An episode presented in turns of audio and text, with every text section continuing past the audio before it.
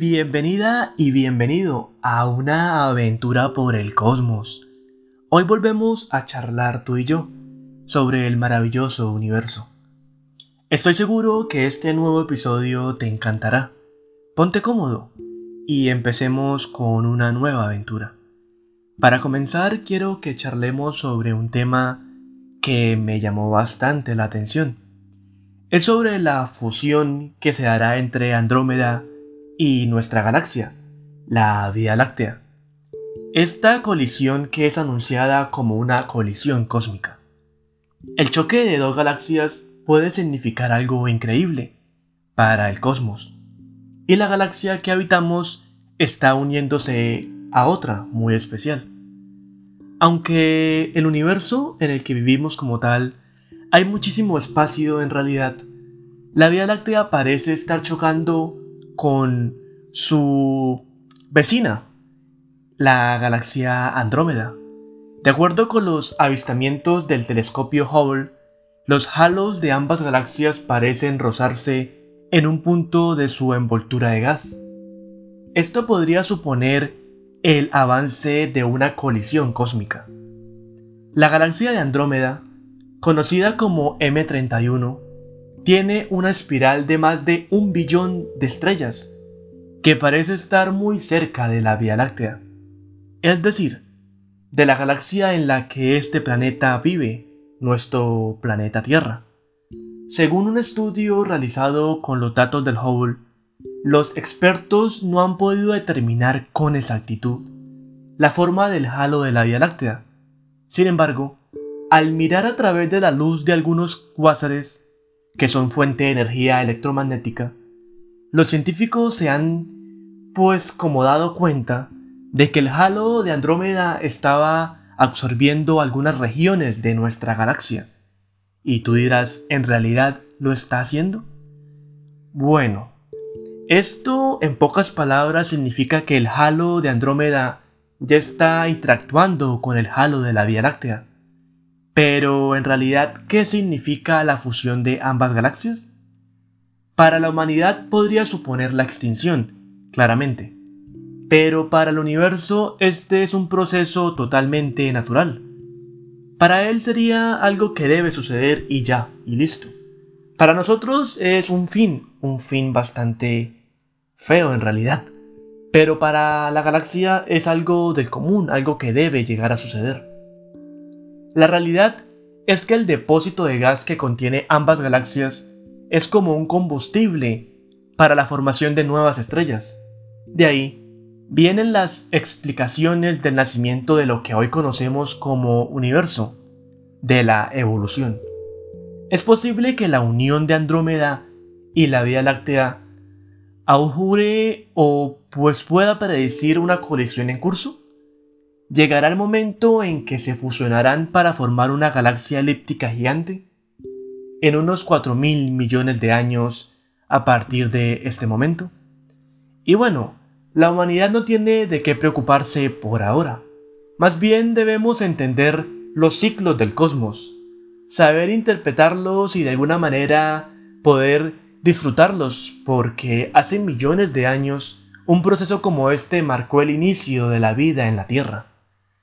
Entonces, por el momento les puedo decir de que estén muy tranquilos, porque esto no pasará ni hoy ni mañana, ni dentro de 10 millones de años, esto durará cientos de millones de años en que suceda. Pero quiero que tengan claro de que en algún momento sucederá. Solo imagínate, en un futuro muy, muy, muy distante, si la raza humana sigue existiendo, y de hecho puede que colonice otros planetas y demás, pero aún así, si no somos capaces de salir de nuestra galaxia, dentro de esos millones de años, ya no quedará rastro de nosotros.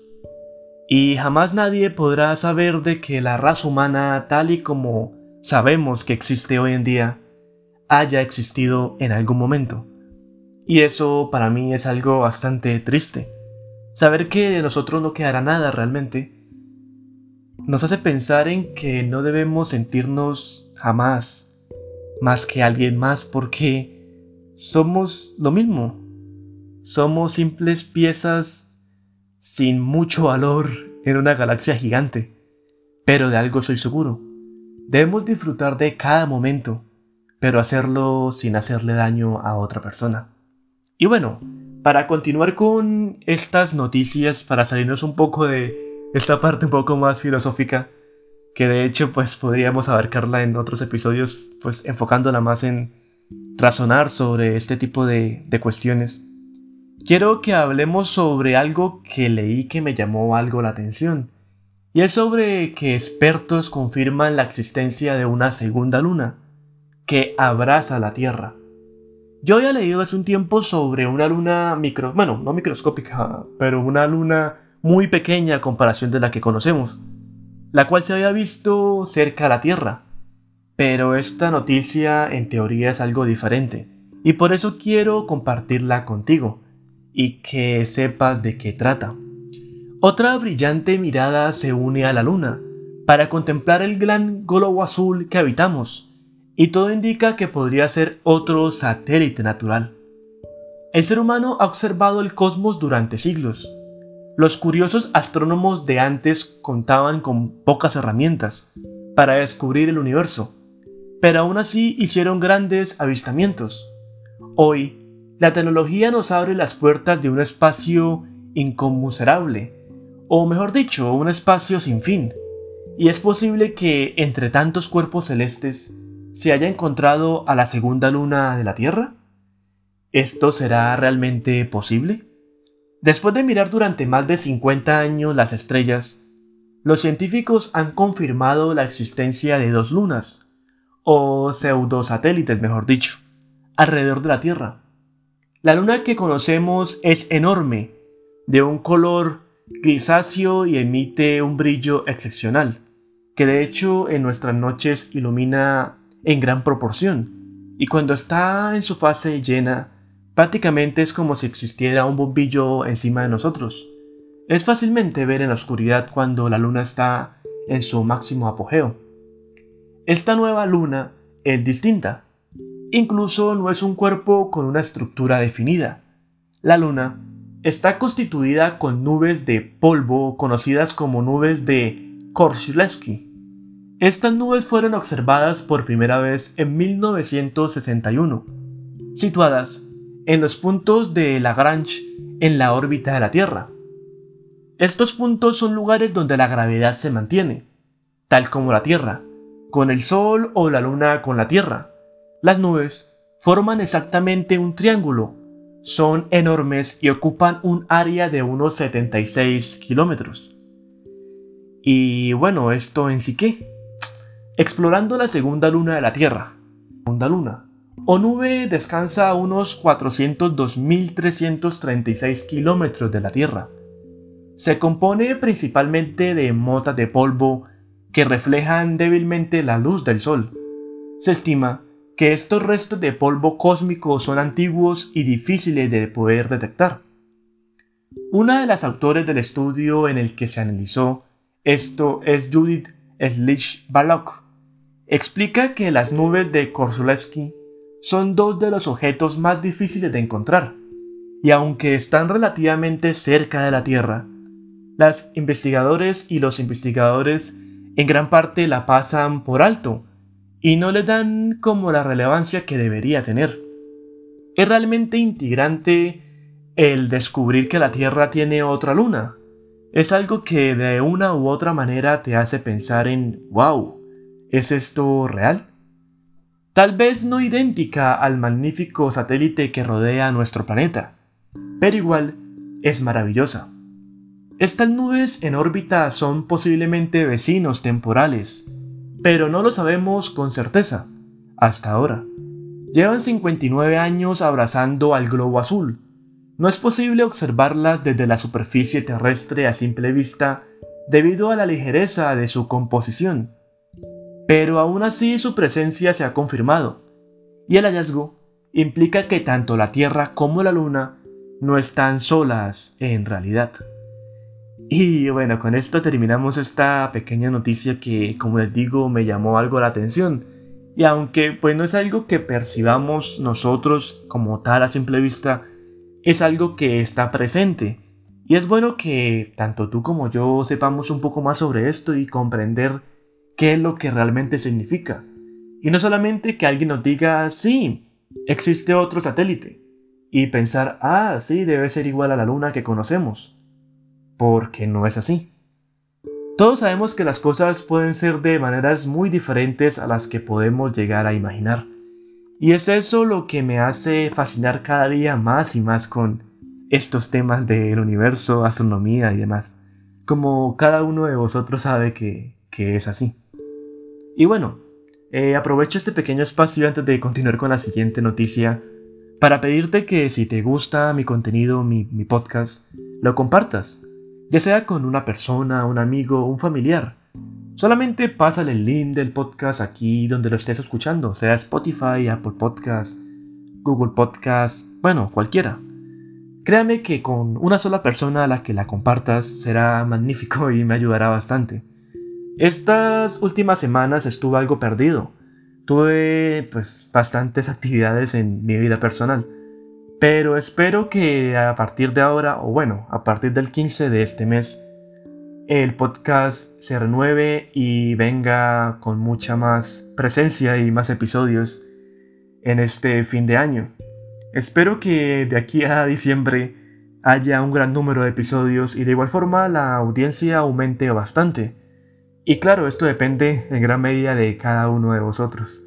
Como les digo, con que lo hagan con una sola persona y que cada uno lo haga, pues prácticamente esto se triplicará y, y crecerá demasiado.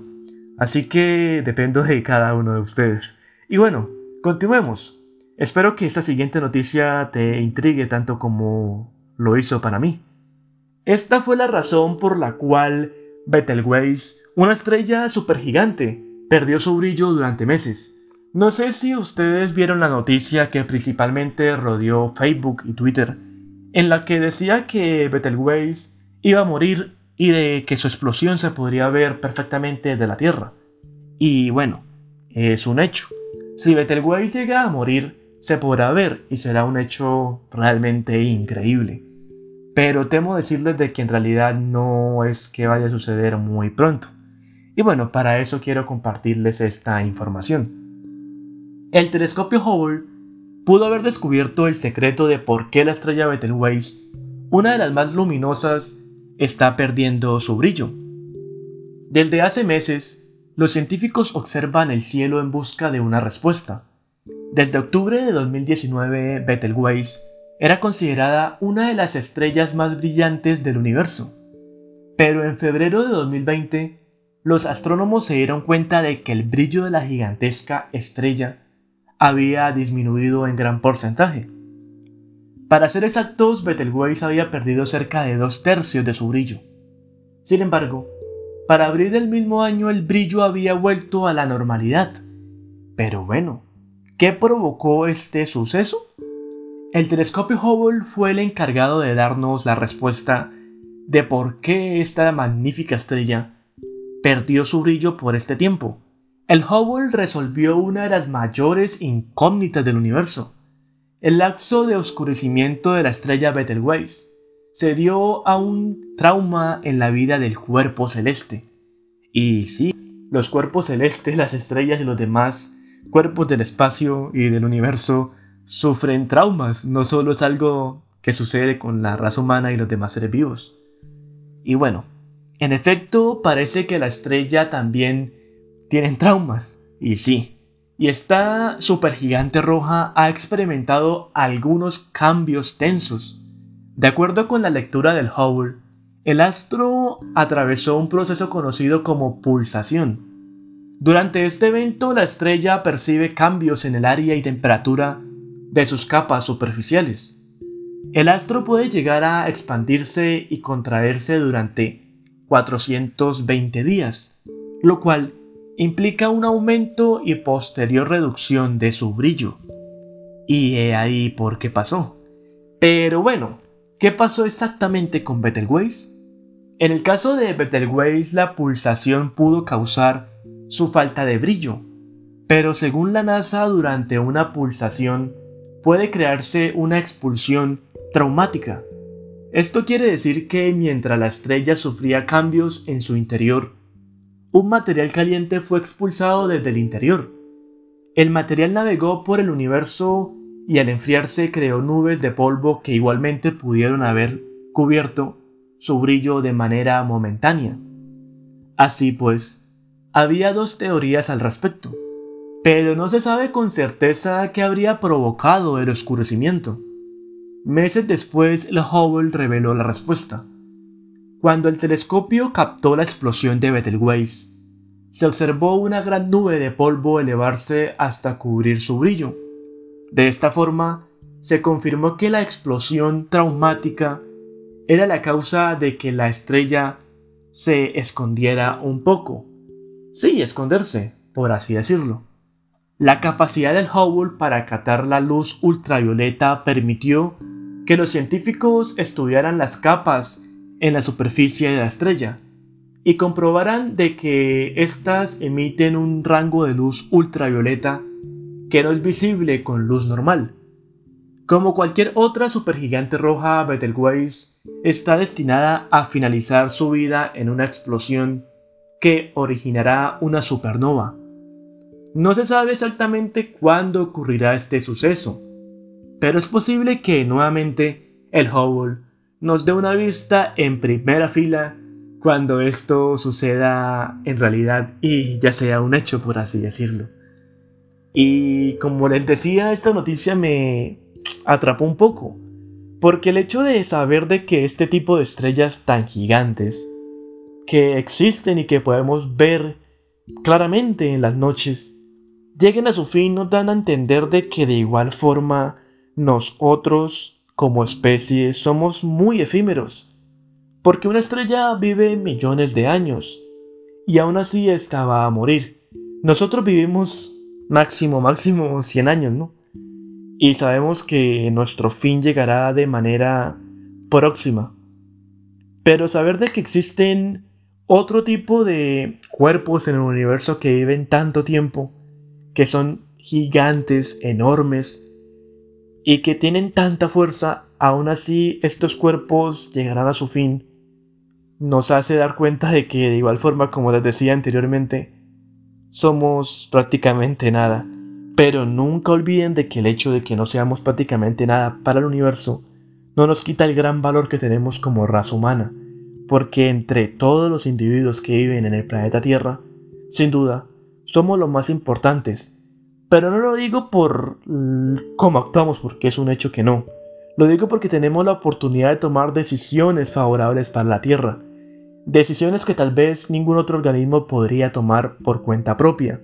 Y bueno, sé que diferentes organismos ponen su granito de arena para que el planeta siga existiendo y lo han hecho por millones de años. Y ellos son los verdaderos padres y madres del planeta Tierra. Pero nosotros como raza inteligente, tenemos la oportunidad de tomar decisiones las cuales puedan cambiar el rumbo de la Tierra en corto tiempo. Y aún así no lo hacemos. Preferimos darlo por alto y esperar de que alguien más lo haga, ¿no?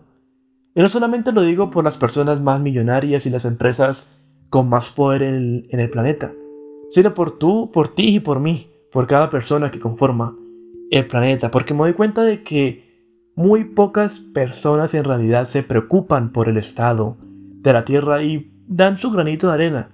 Como les decía anteriormente, si cada uno de ustedes me apoya, este podcast crecerá un montón.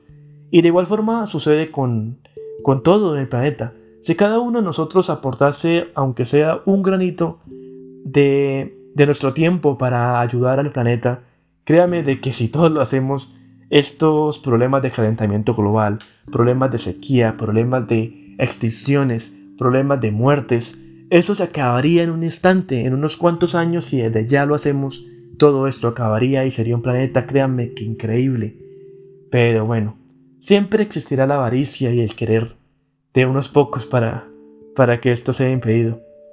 Y bueno, ya con esta pequeña charla llegamos al final de este nuevo episodio.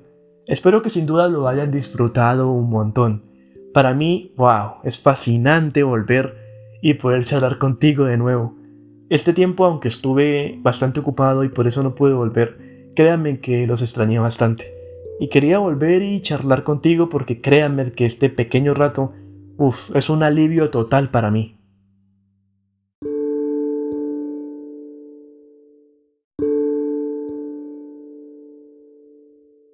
Antes de terminar con este episodio, quería pedirte una disculpa por faltar tanto tiempo. Pero como les comentaba, estuve realmente ocupado. Pero sin duda, hoy quería volver porque tuve un tiempo.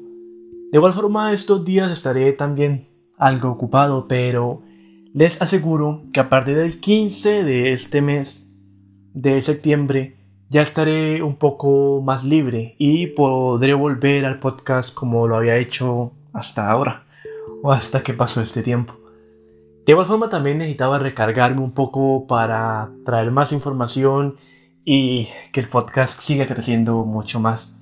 También quería comentarte que durante este tiempo tuve bastantes reproducciones de episodios anteriores y se los agradezco de corazón. Pero bueno, ya ahora sí con esto llegamos al final por hoy. Espero que lo hayas disfrutado. No olvides suscribirte, darle a seguir al podcast y charlamos en la próxima oportunidad. Chao, chao, chao.